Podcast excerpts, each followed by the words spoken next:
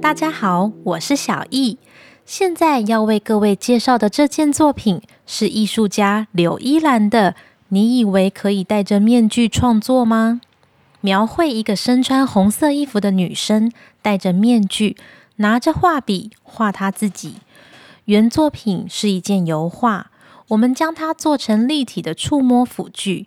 并且将油画里面几个重要的部分用不同材质和颜色标示出来。由右下往左上触摸，首先你会摸到触感毛毛的，是这个女生身上穿的红色衣服。再往上触摸到突出的线条，则是女生的手臂。再往上触摸，就是女生的脸。摸起来很光滑，就是这个女生脸上戴的绿色面具。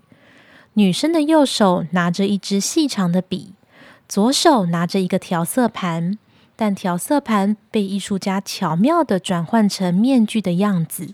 再往上触摸，有一个线条比较粗的白色方框，代表的是画框。画框里面的是这个女生的自画像。身上同样穿着质感毛毛的红色衣服，但是画里面的他却是拿下了质感光滑的绿色面具，露出了笔直平滑的肤色人脸。柳依兰借着这件作品传达一个概念：艺术家在创作时，无论现实中扮演什么角色，都需要卸下面具，让自己的思想、情感。